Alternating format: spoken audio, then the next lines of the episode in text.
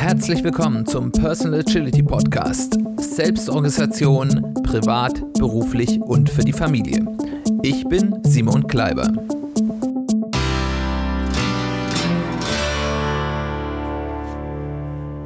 Herzlich willkommen zu einer weiteren Folge des Personal Agility Podcast. Schön, dass du eingeschaltet hast. Schön, dass du wieder dabei bist. Ich möchte heute mit dir über ein Modell, über unser Denken oder wie wir unsere Wahrnehmung und Entscheidungen treffen, reden, das Modell des Denken, Fühlen und Wollen. Bevor ich da allerdings einsteige und erkläre, was es ist und wie das uns helfen kann in unserer Persönlichkeitsentwicklung, möchte ich einen kleinen Disclaimer schicken. Das Modell hat seine Wurzeln in der Anthroposophie. Das ist die Lehre von Rudolf Steiner. Man kennt das vielleicht so ein bisschen. Das ist das, wo auch die Waldorfschulen dahinter äh, oder, oder herkommen. Und ich bin, muss ich ganz ehrlich sagen, kein großer Fan der Anthroposophie. Äh, und es gibt viel berechtigte Kritik ähm, an vielen Aspekten, wo es auch so um Themen wie Menschenbild geht. Ähm, und es ist vor allem eine sehr unwissenschaftliche, äh, in, in, vielen, ja, in vielen Bereichen sehr unwissenschaftliche Philosophie oder man könnte vielleicht auch sagen Religion. Und äh, das spiegelt sich, hat sich in den letzten Jahren sehr stark auch im, im äh, Corona-Zeiten äh, gespiegelt, wo viele der Querdenker äh, eben auch genau aus diesem Sektor kamen. Jetzt ist es aber so, dass Rudolf Steiner sehr, sehr, sehr, sehr viel von sich gegeben hat. Und ähm, bösartig könnte man jetzt sagen, auch ein blindes Huhn findet mal ein Korn, aber äh, das ist jetzt vielleicht zu bösartig, aber er hat bei dem vielen, was er von sich gegeben hat und wo bei vielem man sehr kritisch betrachten muss, auch einige sehr wertvolle Impulse gegeben. Und ich finde, man sollte da das Kind nicht mit dem Bade ausschütten. Und nur weil dieser Mensch sonst das eine oder andere Zweifelhafte von sich gegeben hat, die guten Dinge, die er von sich gegeben hat, dann zu verwerfen.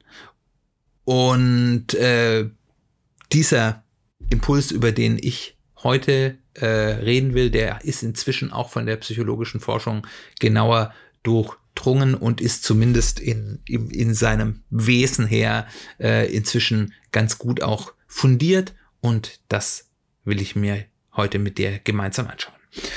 Wie gesagt, das Modell des Denken, Fühlens und Wollen beschreibt, dass unsere innere Wahrnehmung und Entscheidungsfindung im Wesentlichen von drei von uns wahrnehmbaren Elementen bestimmt wird. Das ist jetzt unsere Wahrnehmung, das ist nicht unbedingt, wo das jetzt in unserer, also neuropsychologisch in unserem Gehirn stattfindet, das ist nochmal eine andere Geschichte, aber äh, drei wahrnehmbare Elemente, äh, die das bestimmen. Und das erste ist das Denken. Das Denken ist unsere intellektuelle Fähigkeit.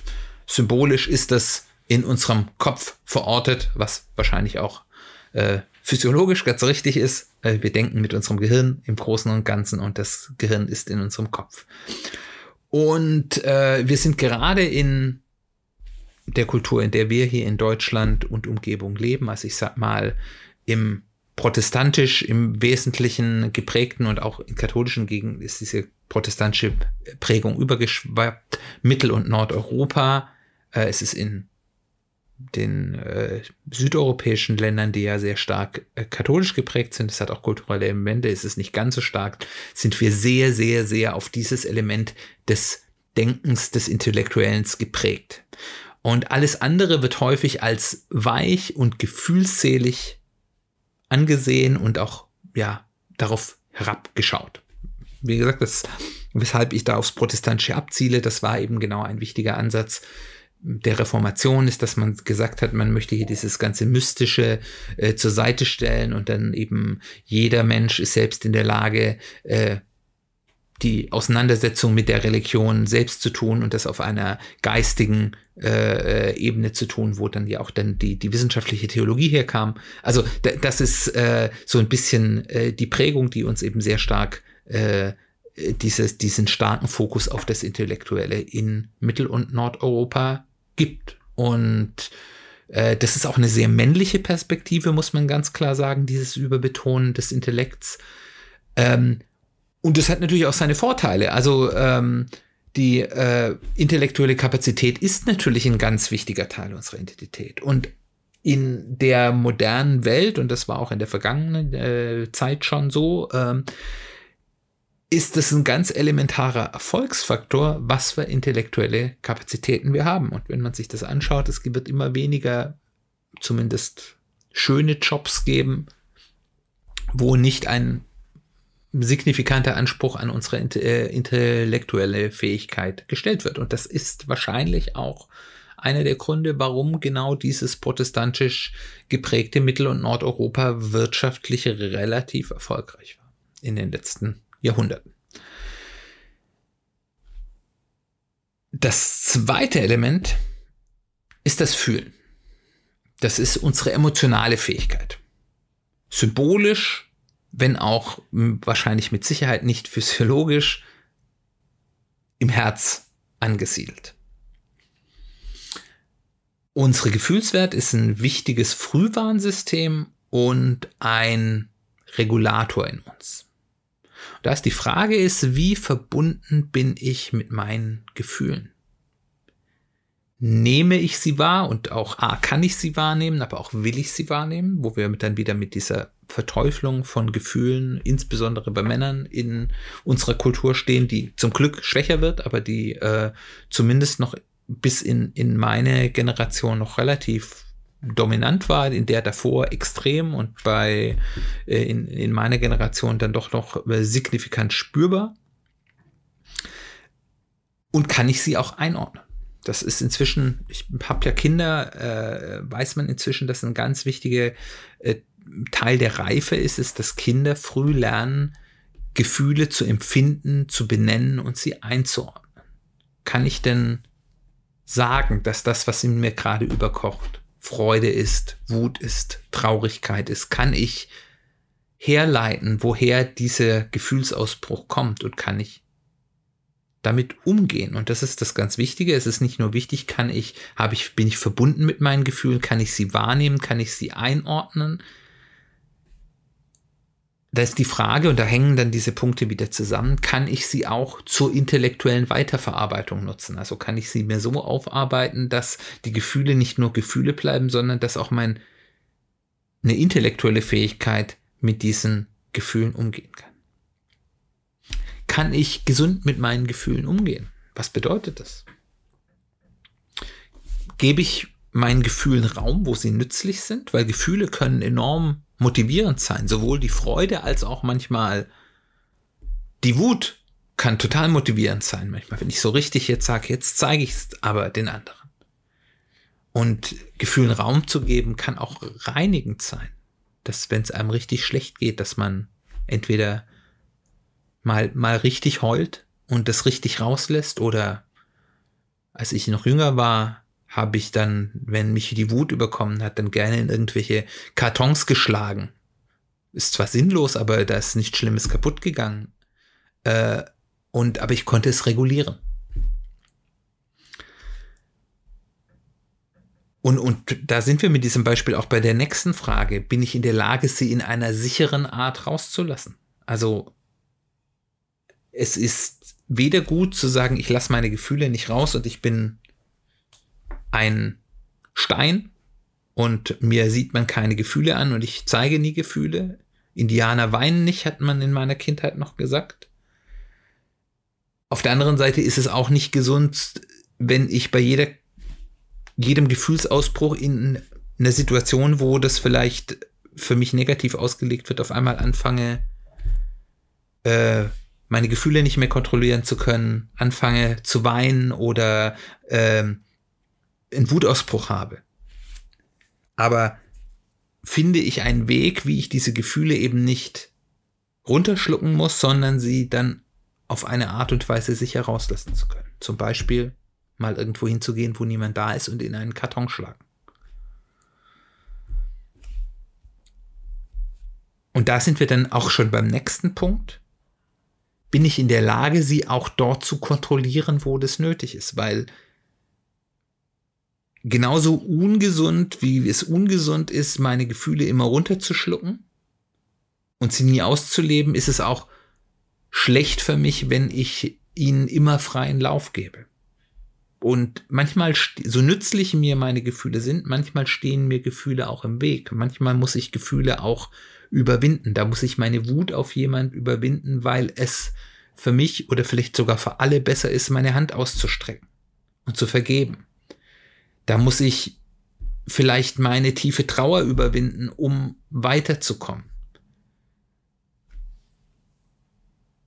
da muss ich manchmal meine Angst überwinden, um vielleicht dann einen wichtigen, mutigen Schritt gehen zu können, auch wenn diese Angst mich sicherlich in Teilen zu Recht vor einer Gefahr warnt. Aber wenn ich diese Gefahr kontrolliere und weiß, es ist das Richtige zu tun, dann muss ich die, dann steht mir das Gefühl im Weg und dann muss ich es auch überwinden.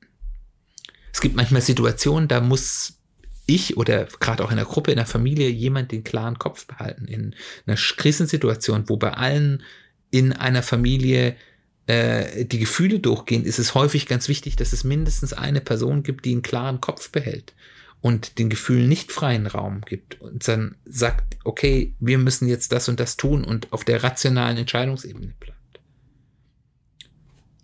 Es ist natürlich ungesund, wenn dann nicht nachher dann auch ein Raum dafür da ist, dass dann auch dieser Mensch, der den klaren Kopf behalten hat, mit seinen Gefühlen umgeht, weil die sind nicht einfach weg, nur weil ich sie mal zur Seite geschieben konnte. Und eben kann ich meine Gefühle auch kontrollieren, wo es nachteilig für mich ist, den Gefühlen nachzugeben oder sie zu zeigen, wo ich vielleicht in der Situation jemand anderen es nicht zeigen will und weil es nachteilig ist für mich, wenn die andere Person weiß, wie ich da wirklich drüber fühle oder mich eben meine Gefühle zu Handlungen treiben, die für mich nicht gut sind. Und dann gibt es noch eine weitere Ebene, nämlich wie kann, wie kann ich Gefühle bei anderen wahrnehmen? Wie empathisch bin ich? Und äh, das hat nochmal zwei Ebenen. Auf der einen Seite, wie kann ich, kann ich spüren, was ein anderer, mit dem ich gerade zu tun habe, was bei dieser Person gefühlsmäßig gerade passiert. Das hat was mit äh, auch das Lesen von, von, von Mikro, ja, wie sagt man, Emotionen, Mikro, äh, Zeichen im Gesicht zu tun, äh, was man intuitiv kann. Man kann es aber auch lernen. Ähm,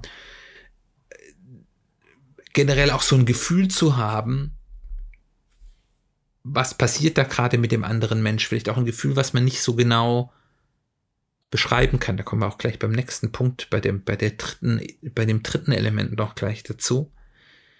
Es hat aber auch noch die andere Ebene ist die Frage, kann ich mich in die Schuhe des anderen hineindenken? Bin ich in der Lage, mir sozusagen diese Ebene von was denke ich über die Situation zu überschreiten und zu sagen, hier, in welcher Situation ist denn der andere? Was hat der denn für ein Umfeld? In welchem System befindet der sich?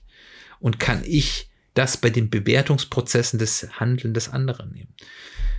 Für mich ist da immer so ein Beispiel, ich finde es immer ganz spannend, wenn es Menschen gibt, die sich über andere Menschen ganz furchtbar aufregen. Dann finde ich das immer eine sehr wichtige Übung und das machen viele Menschen viel zu wenig.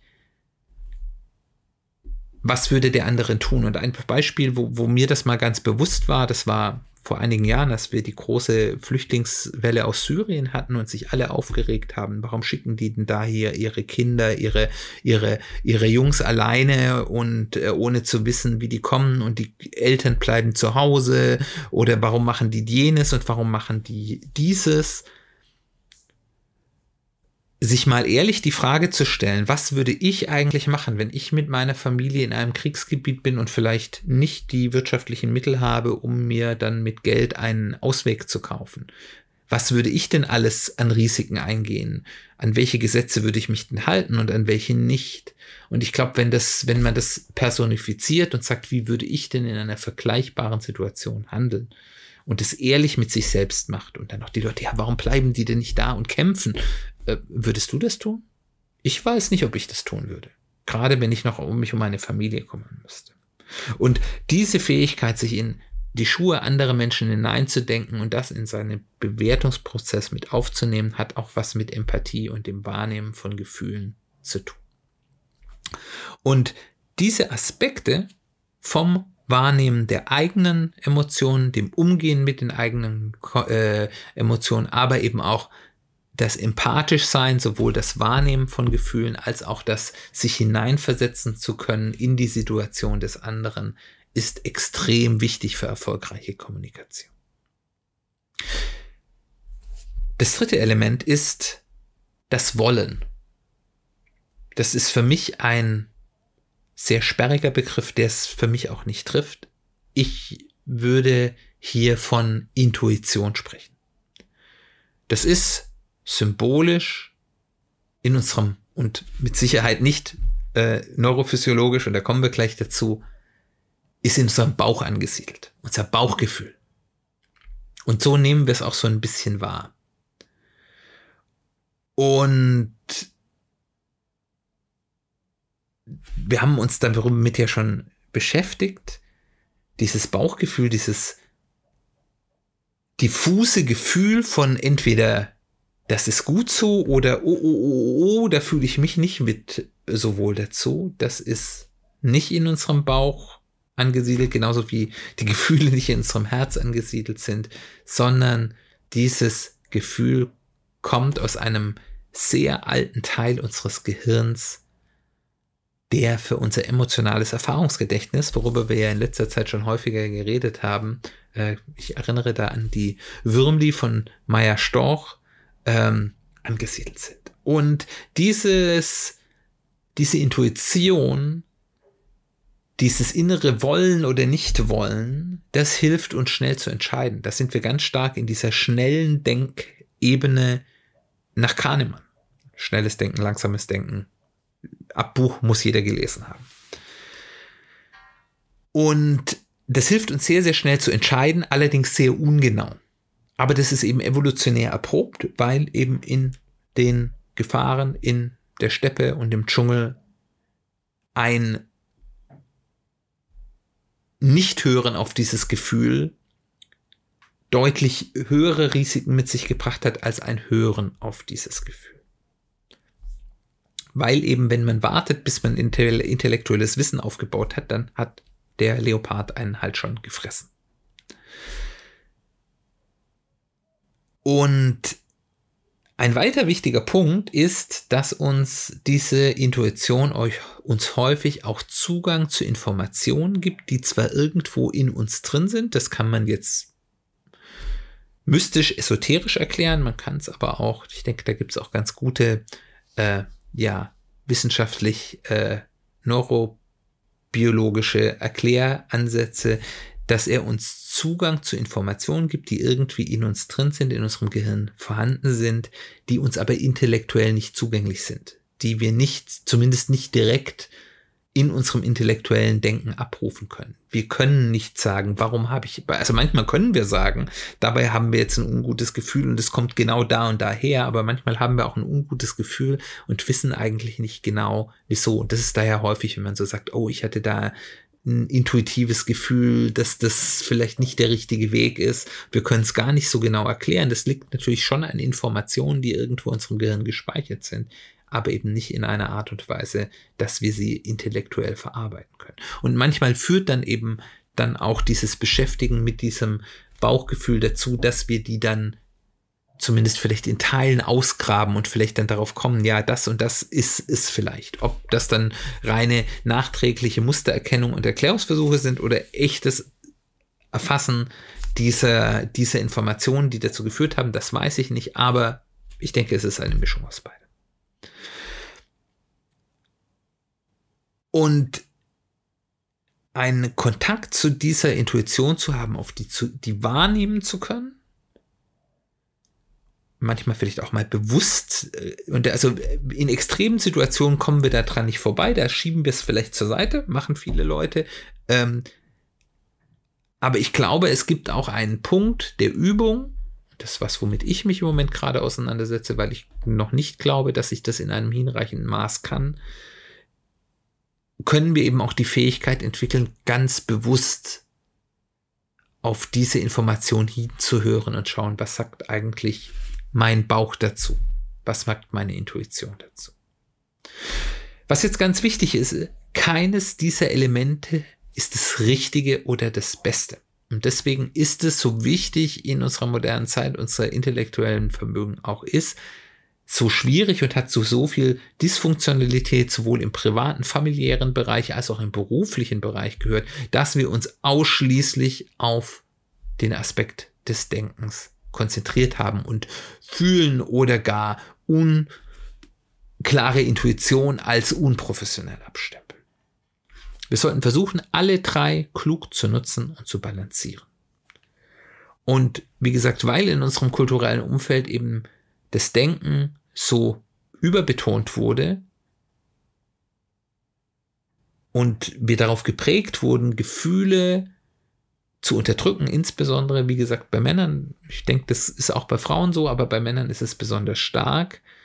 Ähm, führt das eben dazu, dass wir diesen diffusen Gefühlen, unserer Intuition und auch unseren ähm, Emotionen misstrauen. Und das ist nicht gut. Wir sollten versuchen, das auszubalancieren. Und ganz genau ist es eben im Gegenschluss auch falsch, zu sagen, hier ein Vertrauen auf unsere intellektuellen Fähigkeiten äh, ist falsch und wir sollten das verneinen und wir sollten nicht zu viel nachdenken und lieber auf unsere Gefühle vertrauen. Das sind, gibt ja manche religiösen Gruppen, die das äh, so, so propagieren, zu sagen, hier, lass hier das Denken führt dich ins Falsche, hör auf deine Gefühle. Auch das ist nicht gesund.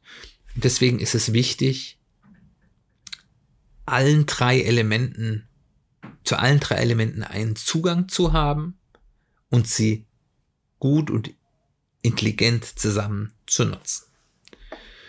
Und wenn du das spannend findest, dann würde ich dich dazu auffordern, mach für dich selbst mal eine Inventur. Wie sehr bist du zu diesen drei Elementen in einem innigen Bezug? Inwieweit nutzt du diese Elemente bewusst und benutzt sie auch klug?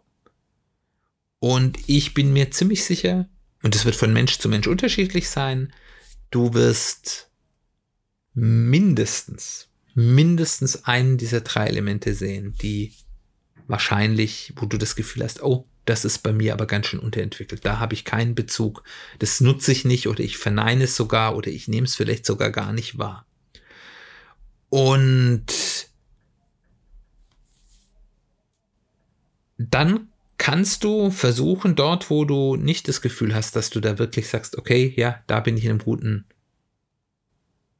ja, Verhältnis damit und das nutze ich gut und bestimmt, kann ich da den Fokus drauf geben und versuchen, damit besser umzugehen. Und das ist bei allen drei Dingen eine Trainingsfrage. Es ist vielleicht auch ein bisschen eine Frage, wie man als Mensch so gestrickt ist.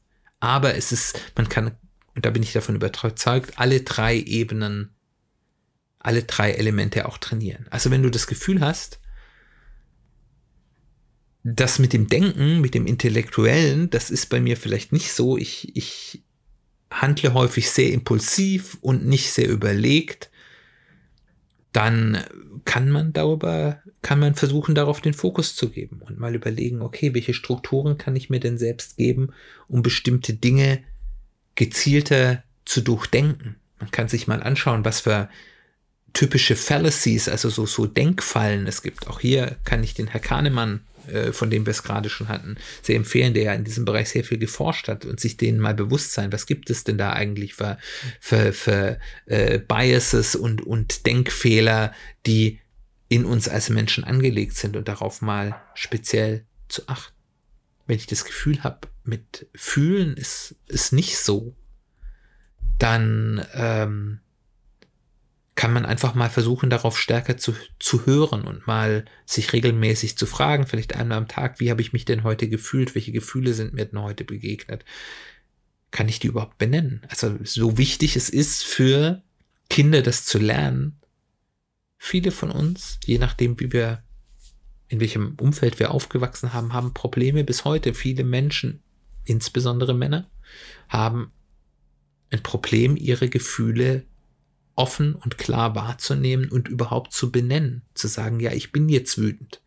Die handeln wütend, aber nehmen sie es auch wahr, dass sie wütend sind.